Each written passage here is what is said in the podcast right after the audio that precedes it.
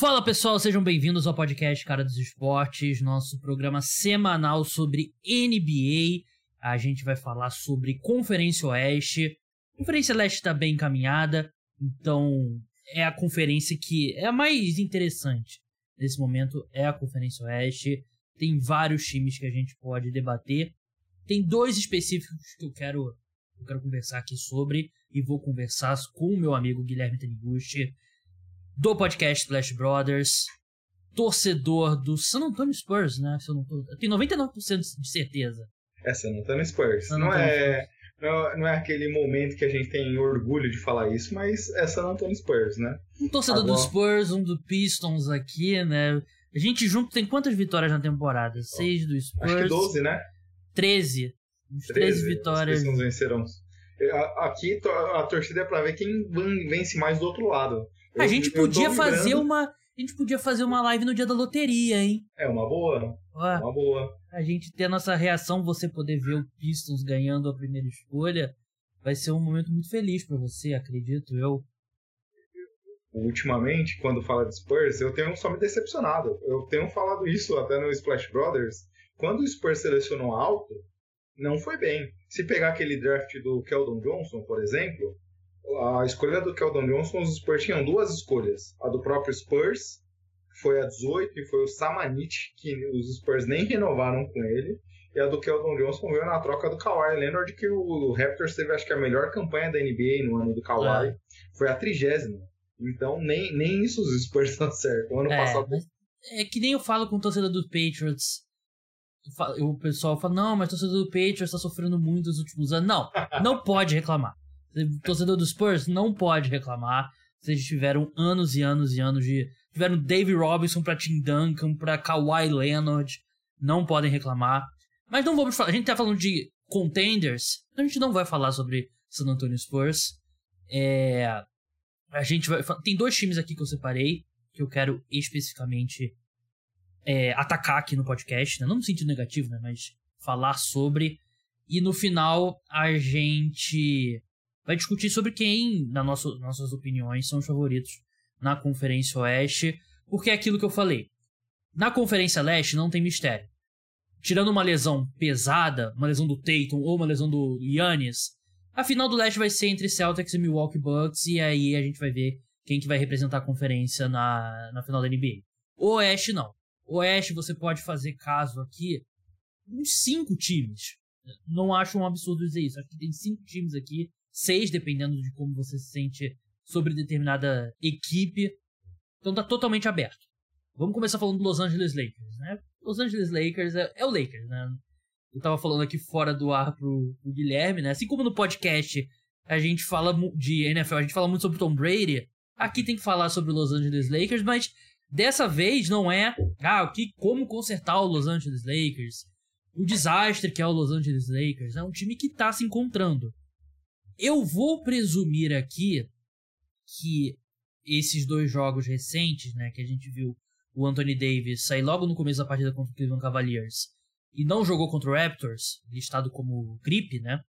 E o LeBron também não jogou em Toronto. Eu vou, eu vou presumir que foi ah, não vai ter o Anthony Davis, então, ah, LeBron não precisa jogar também não, dá uma segurada aí no seu tornozelo.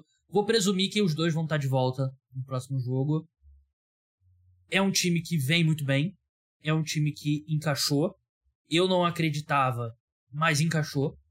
Tem vários pontos aqui que a gente pode levar em consideração. O retorno do LeBron, o Westbrook vindo do banco muito bem e tal.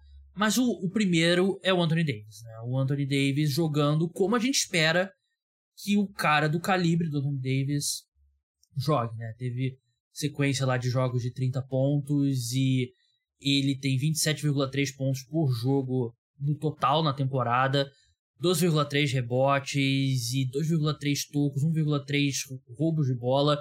Ele é um dos, dos caras mais dominantes no garrafão no ataque nessa atual temporada. E do outro lado da quadra, ele é um candidato real a Defensive Player of the Year. Né? Ele faz um trabalho. Ele tá sendo que. Quando o Lakers mandou aquilo tudo pro, pro Pelicans, eles esperavam esse Anthony Davis. E a gente viu esse Anthony Davis na bolha e não viu depois. disso. Né? Exatamente. Muitas lesões e essa fixação dele de jogar na posição 4 ao invés da posição 5, que é a que ele tá jogando agora. Mas é o motivo número um, né, Gui? E você acha exagero dizer que o Anthony Davis ele tá na briga pelo MVP? É aquele negócio, né? Quando a gente. O prêmio de MVP é um prêmio conservador de maneira geral. É difícil a gente ver um jogador que esteja pelo menos sem mando de quadra vencer a competição do individual. A gente vai lembrar do Westbrook. É, isso não impede ele... o pessoal de colocar o Luca, né, como favorito no momento, né? Exato, é. O, o Luca, e aí esse é um ponto também interessante, porque o Luca, é, o Neves não vem bem ali brigando por mando de quadra, vem brigando ali até para conseguir a classificação de maneira direta, e esse é o concorrente claro para mim. Mas se a gente olhar o recorte dos últimos 12 jogos, que é quando o Lakers tem uma campanha 8-4, e aí você falou bem, a gente teve a derrota para o Cavs, que é um candidato a pelo menos figurar na terceira posição no leste, e o jogo foi disputado até o meio do quarto período, e o Anthony Davis saiu cedo nesse jogo, teve a derrota para os Pistons, então olhando esses dois jogos que o Davis não jogou, é basicamente a gente pode considerar até uma campanha 8-2 de maneira geral, e muito por conta do LeBron, do Anthony Davis. E aí você falou bem, a mudança do Davis e do Lakers de maneira geral, é porque a primeira campanha, a primeira perna ali, quando o time teve uma campanha muito ruim, foi a última equipe a vencer uma vitória é, de todas as equipes da NBA a gente via o Lakers tentando forçar demais as bolas de três. Então eles adaptaram o jogo nesse período. O Darvin Ham adaptou muito o estilo de jogo, tentando forçar pick and rolls, envolver o Davis próximo da cesta. E aí você falou que ele não gosta de jogar de pivô, isso é uma realidade. Mas essa temporada, segundo o Basketball Reference, ele jogou 98% do tempo que ele teve em quadra de pivô. E a gente vê uma mudança dele nesse sentido. Ele tem mais de 70% de aproveitamento próximo ao aro, tem finalizado muito nesse sentido. Isso abre o jogo dele. Então acho que muito por a gente ver o Davis dominante é porque o Davis tem jogado na posição que ele nunca quis jogar. O Lakers, até a temporada passada, sempre jogou com dois bigs, ele mais um. E essa temporada, tendo o Westbrook que não espaça quadra, tendo o Davis que não tem a bola de três, mas não é seu ponto forte do jogo Aí tem mais um terceiro big ali que não vai espaçar a quadra.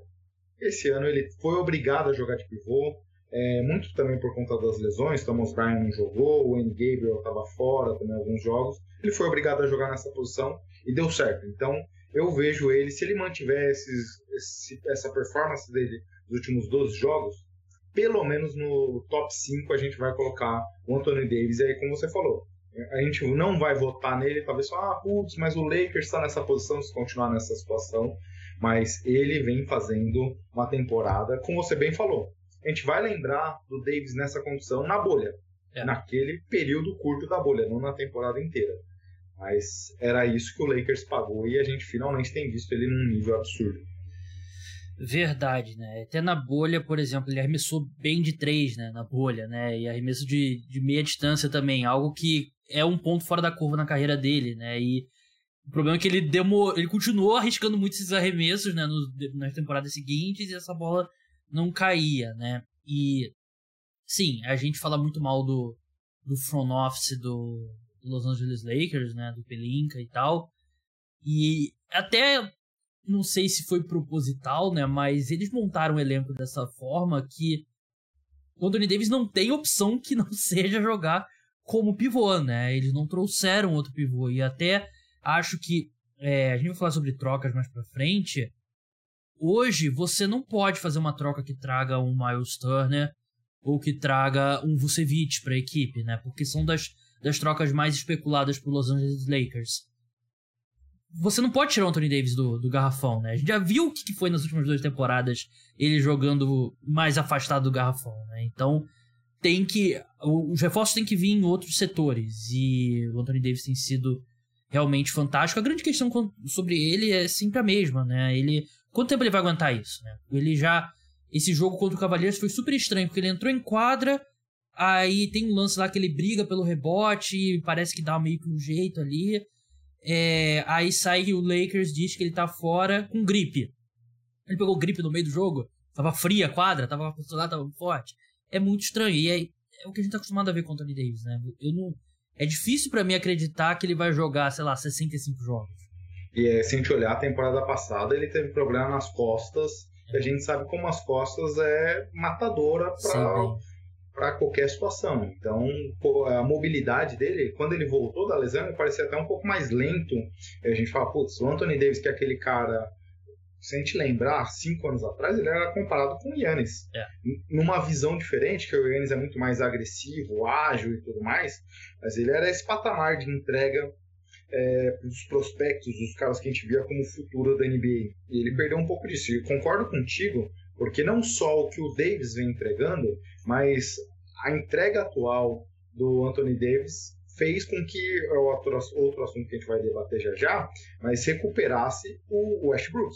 Se a gente vê as jogadas do ano do Westbrook, pelo menos 80% delas tem um pick and roll envolvendo o Anthony Davis. Então isso faz com que não só o Anthony Davis jogando de pivô esteja no prime da sua carreira aqui no, no Lakers, mas recuperou também muito do Westbrook esse ano. Então, eu também não vejo uma movimentação nesse momento que faça com que o Davis mude de posição, porque o Lakers tem uma dificuldade, se a gente olhar o resultado da temporada como um todo, espaçamento de quadra. Sim. Uma das, é a pior equipe hoje que chuta de três é, da NBA. Quando o Anthony Davis passou a ser pivô, o time até melhora um pouco, porque consegue colocar outro espaçador em quadra, mas isso é um fator também, porque com o Westbrook, com o Anthony Davis e um outro big do lado, a exceção que seja um Turner da vida, mas você não vai ter espaçamento de quadra e esse Lakers volta a ser previsível.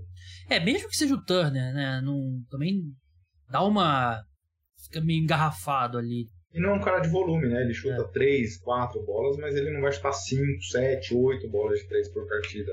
É, e também oscila o arremesso dele, né? Nem sempre tá, tá caindo, né? Sobre o Westbrook, é, acho que um negócio muito inteligente que o Darwin Ham tá fazendo, e isso aqui eu não.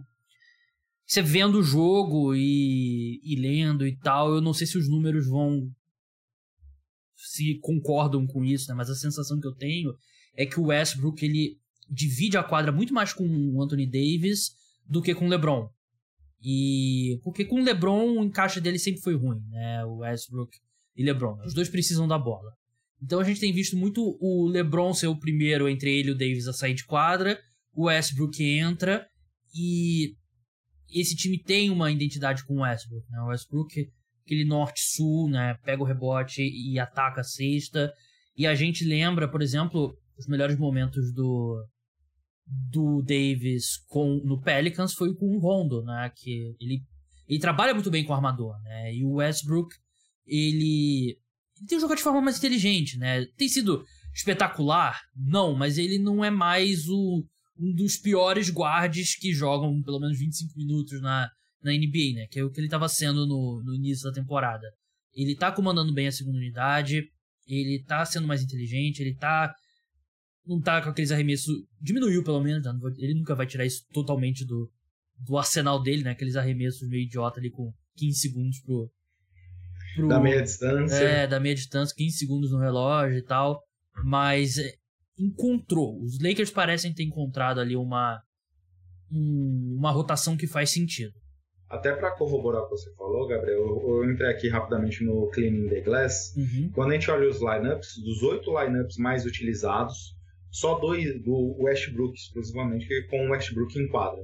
Só dois deles têm LeBron James também em quadra simultaneamente o mais utilizado não tem o LeBron em quadra, é jogar numa rotação com Beverly, Austin Reeves e Lonnie Walker junto com Anthony Davis. Então vai bem nessa linha que você falou realmente. A gente vê de maneira geral o Darvin Ham privilegiando o Westbrook armando sem o LeBron em quadra justamente para poder tirar o melhor dos dois aqui. Faz muito sentido, porque Faz. se a gente olhar a temporada passada como exemplo, os dois em quadra se anulavam de muita forma.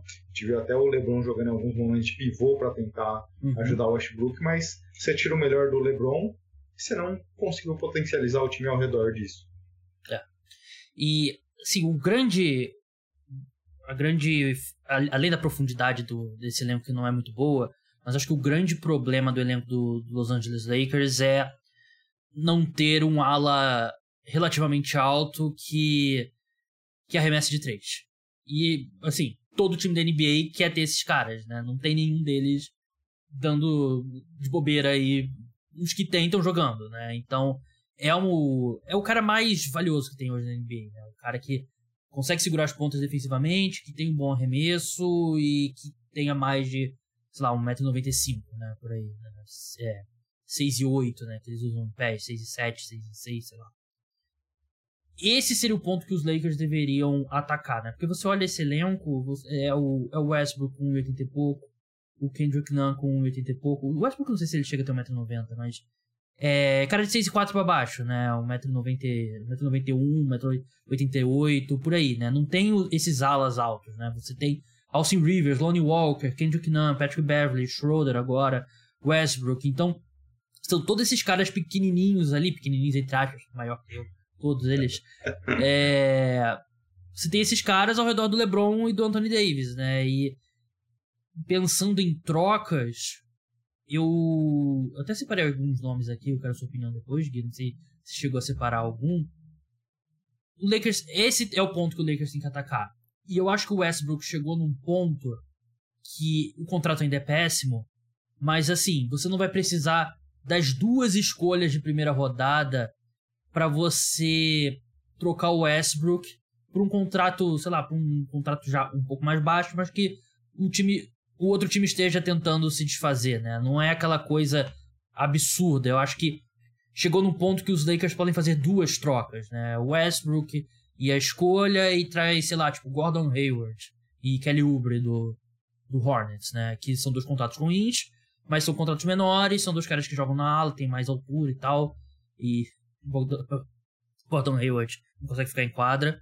E você consegue fazer uma outra troca com Beverly, que parece que o Lakers não tá tão animado assim com Beverly, né? E você pode colocar, sei lá, qualquer outro cara aqui pra encher o. pra bater o salário e tal. Aí você botar outra escolha, né? Então, acho que esse é o caminho atual pro Lakers. O, o primeiro nome, eu acho que é o que faz. Todo time tá de olho. É o Bogdanovich, né? Do, do Troy Pistons. E eu acho que faria muito sentido. Ele só pode ser, acho que em janeiro, né? Porque ele renovou o contrato. Janeiro ou fevereiro, agora não lembro. É normalmente, segundo o 2K, o 2K sempre coloca a data de 14 e 15 é. de janeiro. Então, é, por aí. Eu, eu, confio no. É, o 2K normalmente dá pra confiar. Mas ele vem jogando muito bem, vem arremessando muito bem. E acho que um, dois pontos subestimados do Bogdanovich é, primeiro, ele consegue botar a bola no chão. Ele não é o. Ele não é o Kyle Korver, né? Ele. Ele é um cara que consegue botar a bola no chão, criar alguma coisa, e ele também segura as pontas defensivamente eu acho que ele custaria uma escolha de primeira rodada. É, e não uma escolha de primeira rodada protegida para loteria ad eterno. Né? Teria que ser uma escolha real, porque ele cabe em todo time contender, né? É, é um cara que já foi testado, né? Se a gente lembrar, tudo bem, ele já envelheceu nesse período, mas ele na época do Pacer chegou até ser o marcador do LeBron é. na época do Cavaliers. Fez então, bom trabalho, tem... né? Sim, fez um bom trabalho. Ele tem uma boa capacidade defensiva, apesar de não ser atlético, físico, então ele consegue entregar nesse sentido. E é um criador, é um, time, é um cara que consegue chutar de fora, consegue jogar com ou sem a bola. Acho que nesse piso ele se destaca mais que o time é, tem pouco talento, principalmente pós-lesão do Cade Cunningham, um time se complicou ainda mais, mas é o que você falou.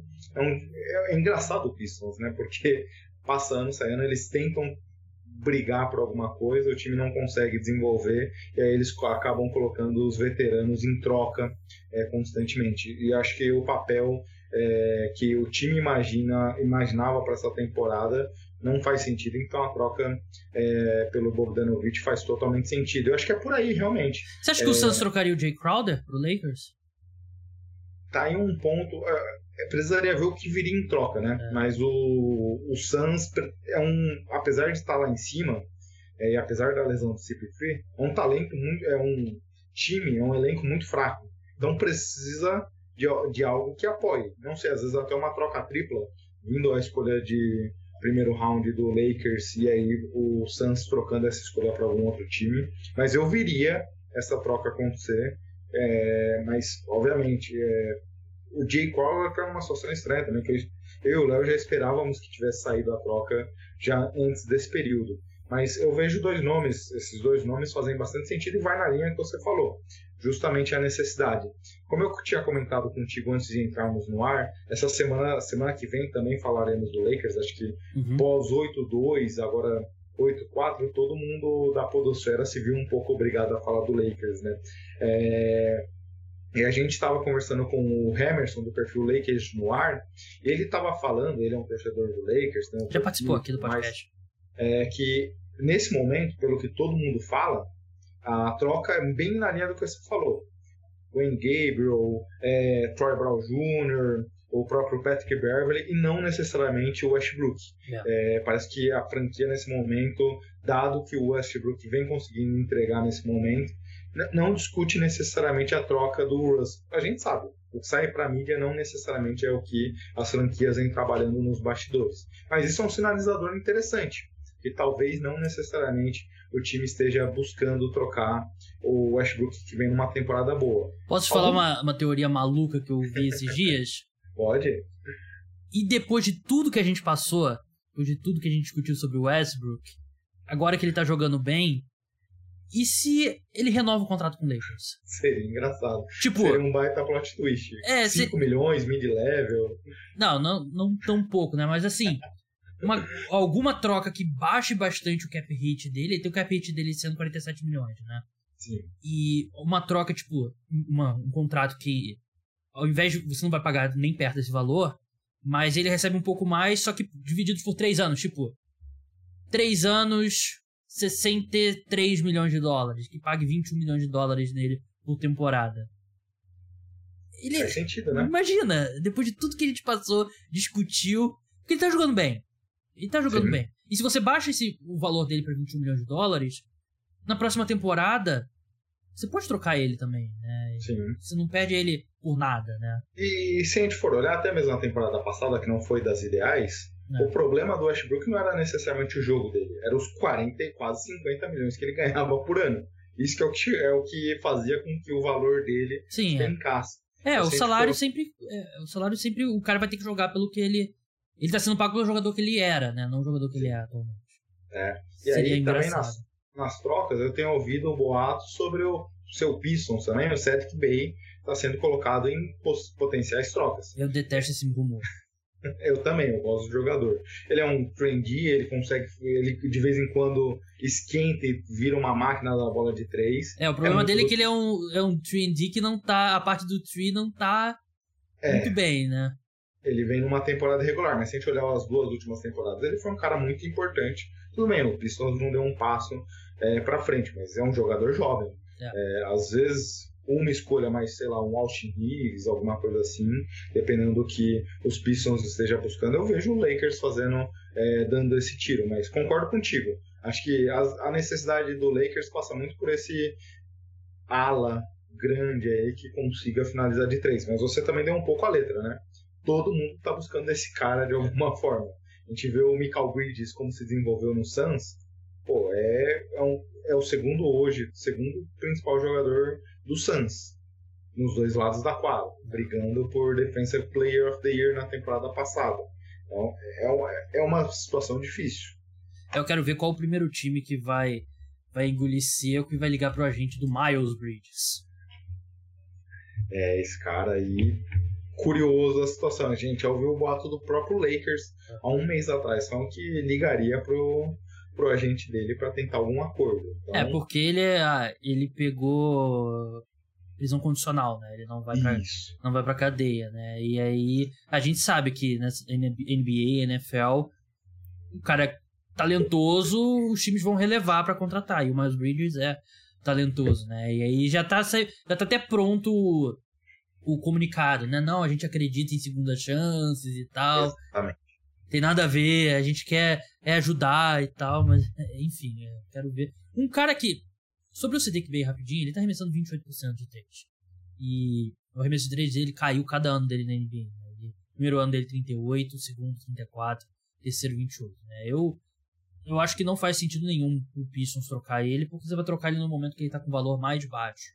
Sim. Então é, acho que seria ruim. E pro, outro, pro próximo time apostar num cara que tá arremessando. É um 3D que tá arremessando 28,8% de 3, não faz muito sentido. O último nome, antes da gente encerrar Lakers, que também seria muito irônico, mas eu vi o Bill Simmons, na verdade, levantando essa possibilidade no podcast dele. E se o Lakers ligasse pro Wizards sobre o Caio Kuzma? É, o ponto que o Kuzma vem jogando muito bem essa temporada. 20,6 pontos por jogo, a maior marca da carreira dele, arremessando, arremessando mal de 3, né? 30,8%. Mas também 7,2 arremessos por jogo. É, o Kuzma, para mim, me surpreendeu. É, no primeiro, segundo ano do podcast, eu era o crítico do Kuzma, o maior crítico do Kuzma, talvez, porque me incomodava demais o volume de jogo que ele tinha no Lakers. Muito, ele era o cara que jogava junto com o Davis e buscava. Obviamente, ele é um jogador que finaliza jogadas, uhum. então acabava até roubando espaço do Monocelha naquela época. Mas ele melhorou demais, passou a ser um jogador mais inteligente, melhorou a defesa. Então eu não sei se o Wizards o trocaria de maneira fácil. É, eu, eu acho que se, se ele viesse para o Lakers seria uma baita aquisição seria um redemption interessante, mas eu não sei se o Wizards o trocaria de maneira simples, porque hoje é, ele é daqueles caras que eu vejo ali é, brigando ali, obviamente com cinco lesões no All-Star, que a gente sabe que às vezes acontece, alguém perguntando, e, e o Kuzma, será que ele teria espaço? Essa temporada ele vem jogando muito bem. Obviamente, o Wizards, né? A gente sabe é. que o Wizards não é um time de topo, infelizmente, mas vem jogando muito bem essa temporada. Então acho que o próprio Wizards, não sei se toparia essa conversa, viu? É, o, o Kuzma, o pro, grande problema dele era o hype, né? Porque pelo Sim. fato de jogar no Lakers, né, o pessoal botava ele no patamar que ele. Aquele é, debate sobre ele versus Tatum, né? Que era o, uh, negócio. Que na época já era sem sentido nenhum, né? E hoje em dia só resta a rir. Ele é, virou garoto propaganda do tênis, né? Da marca de tênis lá, muito por, pelo hype que envolvia ele, não pelo talento, se a gente é. for olhar. Acho que ele tá nem um pouco chateado com isso. Vamos falar de outro time da Conferência Oeste, que não. Nenhum time tem o hype dos Lakers, né? Mas. É o New Orleans Pelicans. New Orleans Pelicans, que nesse podcast aqui eu coloquei como mando de quadra nos playoffs da Conferência Oeste e é um time que tá jogando muito bem. Zion Williamson, que eu coloquei ao NBA aqui nesse podcast, tá jogando num nível absurdo. É, 23,9 pontos por jogo, arremessando 60% de quadra e criando para os companheiros e uma verdadeira força da natureza. Não tem o que fazer para parar ele quando ele ataca o, garrafão. Ainda é muito ruim defensivamente, mas ofensivamente ele é um dos melhores jogadores da NBA. Sem ter um arremesso, ele é um dos melhores jogadores da NBA ofensivamente. A equipe, você olha o número de jogos. O Zion tem mais jogos que o Brandon Ingram na, na temporada. Né? O Brandon Ingram perdeu um tempinho, o CJ McCollum perdeu um tempinho. Então, é um time que nem teve aquela sequência tipo de seis semanas com todo mundo saudável ali do quinteto titular. Tem um elenco profundo, tem escolhas extras que permitem a equipe é, pensar em trocas e dar uma qualificada nesse elenco. A gente olha para os números aqui. Eu falei no último podcast, mas é, vale a pena é, falar novamente. Sexto em rating ofensivo, é, 115 pontos, 115,4 pontos cada 100 postos de bola. E terceiro em rate defensivo, né? 108.5, que ninguém esperava. A gente esperava que era um time que tem um baita ataque, mais uma defesa péssima. Mas hoje eles lideram a Conferência Oeste no momento dessa gravação do, do podcast. Cinco vitórias consecutivas e estão sendo estão se colocando na disputa ali como um dos favoritos no Oeste. E o que eu mais me divirto vendo o Pelicans, inclusive é um dos times que a gente está se planejando para falar em breve também, é porque eles, como você falou, é um elenco muito vasto. Então eles conseguem variar demais. A gente vê em alguns momentos eles jogando, eles jogando com um quinteto extremamente defensivo, Alvarado, Najee Marshall, Trey Murphy, Valenciunas, outros elencos, ou, ou, outros lineups que eles conseguem pôr Ingram, Zion, CJ, eles conseguem variar demais esses elencos. Então, pô, quando a gente vê Alvarado com Murphy, com outras peças defensivas, o, o, o defensive rating cai para baixo. Algumas formações jogando para menos de 100 pontos a cada 100 postes de bola. Como você falou, isso acaba trazendo ali a eficiência defensiva do time. É, outros privilegiando o ataque, outros conseguindo variar, buscando bola de três. É um elenco muito vasto, diversas formações, variações, é, cada um com um objetivo diferente. Então o time tem conseguido mudar muito a forma de jogar ao longo das partidas. Não é que nem a gente brincava no nosso podcast. Eu, como um torcedor do San Antonio, estou acostumado com o time titular, o time reserva, o time reserva emula o time titular e faz sempre as mesmas coisas. Não, o Pelicans consegue variar bastante seu jeito de jogar, quem vai liderar as frentes. A gente vê CJ em algum momento sendo o cara do time, o Ingram, Zion, tudo isso, Valanciunas também com os rebotes ofensivos, dependendo da formação com Valanciunas, Zion, é um dos times que mais pegam rebotes ofensivos da NBA, o, o lineup que mais pega um dos lineups que mais pega rebotes. Então o time consegue variar demais o, estilo de jogo, então isso torna muito divertido é, o Pelicans. Como você falou, Zion, né? Eu sou um dos críticos do Zion, assim, sempre olho um pouco com o pé atrás o que envolve ele por conta das lesões, obviamente, mas é, ele tem sido já um, mais uma vez um dos caras que mais pontuam dentro da zona restrita, que mais infiltram. Isso que essa temporada ele nem tem sido aquele point Zion que a gente viu na é. última grande temporada, com mais de cinco assistências. Ele ainda tem é, sido um pouco tímido nesse sentido, mas mesmo assim, como você falou, é um dos caras mais divertidos de acompanhar na NBA nessa temporada. E que bom, que bom que eu queimei a língua. É, o problema do Point Zion é porque você tira muita bola da mão do, do Brandon Ingram também, né? Você tem que encontrar um equilíbrio entre os dois. Mas assim, pelo que o time tá jogando, a única coisa que eu acho que impede de colocar o Pelicans como candidato mesmo é porque você tem os seus dois melhores jogadores, o Brandon Ingram tem 25 anos, o Zion tem 22, né? Não tem não tem muito precedente para um time liderado por duas estrelas tão jovens, dois All-Stars os dois, devem ser All-Stars, né? O Brandon Ingram, se ele conseguir ficar saudável aí até o All-Star Weekend. Mas eu sei que tem, eles têm alguns veteranos do elenco, né? Como o Colin, o Valenciunas, o próprio Larry Nance também, mas é um time muito jovem, né? E é, é a primeira vez, primeira temporada que a gente tá vendo essa versão completa da equipe também, né? Então é uma questão disso mesmo. Eu sei que o, West tá nivelado provavelmente um pouco mais por baixo do que a gente esperava, mas eu acho que é a inexperiência que pode ser o grande fator negativo, porque esse time tem um elenco muito é, muito profundo, como você falou muito bem, várias opções. Herb Jones, um dos melhores defensores de perímetro da NBA, o Trey Murphy está sendo um dos melhores arremessadores de três da, da temporada, né? Ele é o cara que seria perfeito do Lakers em todo o time, né? O cara que tem 6 e 9, né? Que é mais de 2 metros de altura, e tá arremessando. Quanto que tá arremessando de 3? 41,4% em 6 tentativas, né? Ele é... é, um, é um bom defensor, ele é o cara que ataca o aro. É. Eu, eu até conversávamos que ano passado, quem a gente falava muito bem como prospecto era o Trey Murphy. E aí a gente viu o time sendo tomado pelo Herb Jones e a gente falou, pô, mas cadê o Trey Murphy?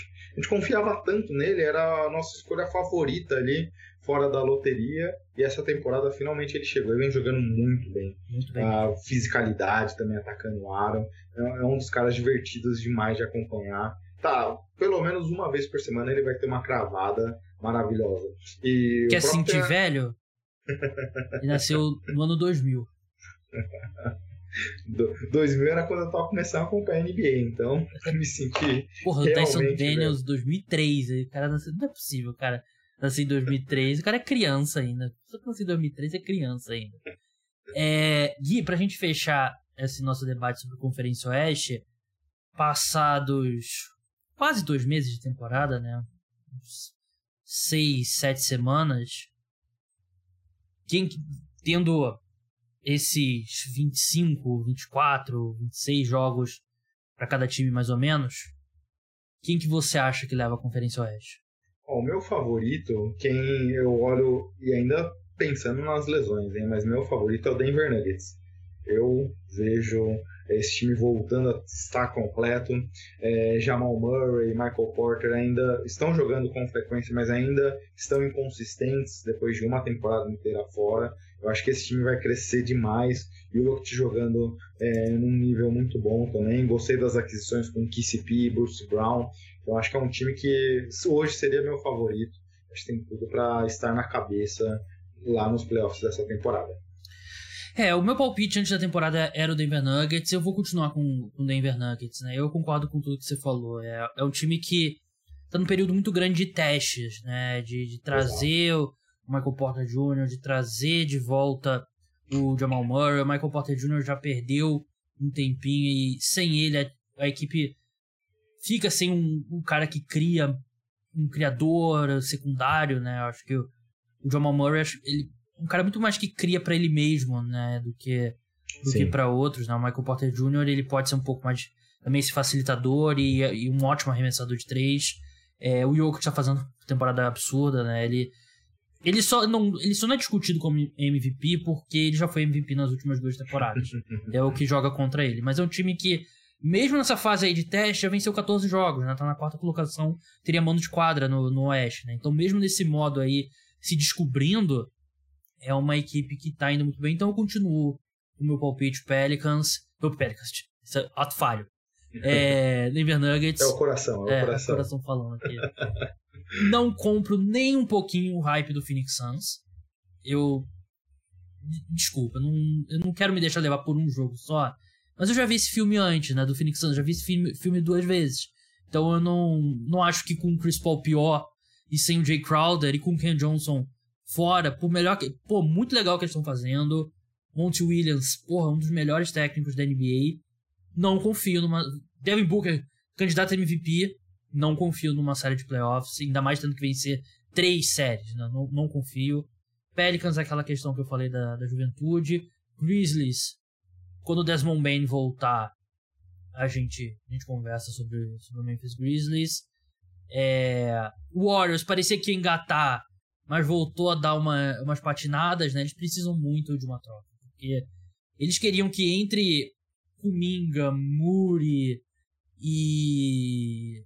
O Jordan Poole já tá um estágio um pouquinho acima deles, né? Mas eles, que, eles precisavam, Wiseman, precisavam de algum, pelo menos um ou dois desses jovens dando um salto, né? E nenhum deles deu salto. Então, é outro que eu não confio. Clippers, se o Kawhi jogar cinco jogos consecutivos da equipe, a gente conversa. E acho que é isso, né? De repente, se você eu sei que vocês falaram sobre o Sacramento Kings no, no último podcast Splash Brothers, mas aí é um pouco demais, né? É um grande ataque. O Kings tem que ir para os playoffs. O campeonato deles é ir para os playoffs, né? E acho que já está de bom tamanho. Mas é, o que chama atenção na Conferência Oeste é isso.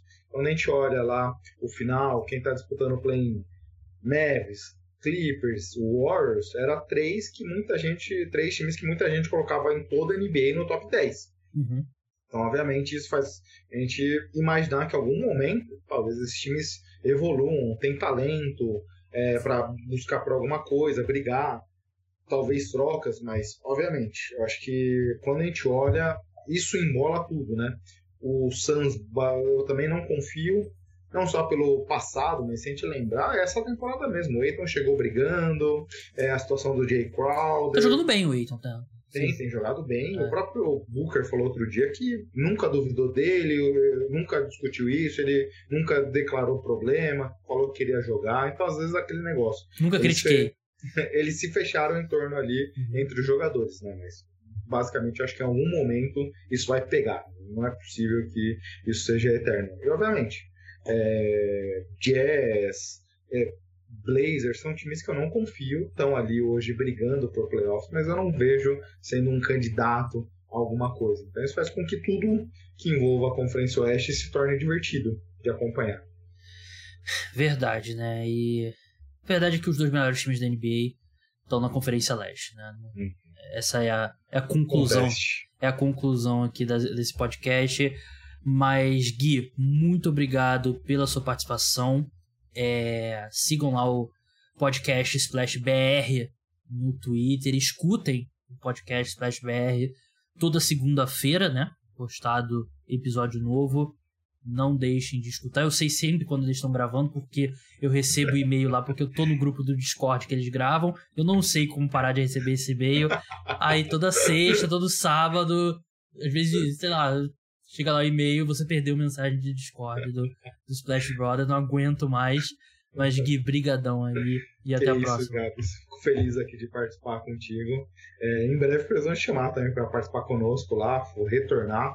Gente, você ainda não participou dessa temporada, então a gente precisa te convidar lá É, pra... se você. Eu não fui, se eu não participei até agora, espera o Super Bowl. espera o Super Bowl passar, por favor. Bom ponto, bom ponto. É. E aí eu vou estar mais Vamos- tranquilo. Vamos nessa linha. Então, É. mais um prazerzaço gravar contigo. E já se prepara sábado, 10 horas da manhã, Ai, vai receber Deus. mensagenzinha Não lá. aguento mais. Se alguém souber como para de receber esse e-mail, por favor, me manda um reply lá no Twitter, porque eu não aguento mais. Não sou fã de Discord. Já, já digo aqui, não sou fã. É, é o segundo, a segunda rede social que eu menos gosto, atrás apenas do Instagram. Mas, por favor, me ajude.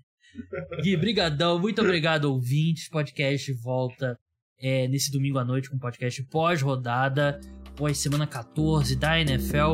E toda semana, toda quinta-feira à noite, sexta-feira de manhã, vai ao ar nosso programa sobre NBA. Então, até a próxima. Tchau!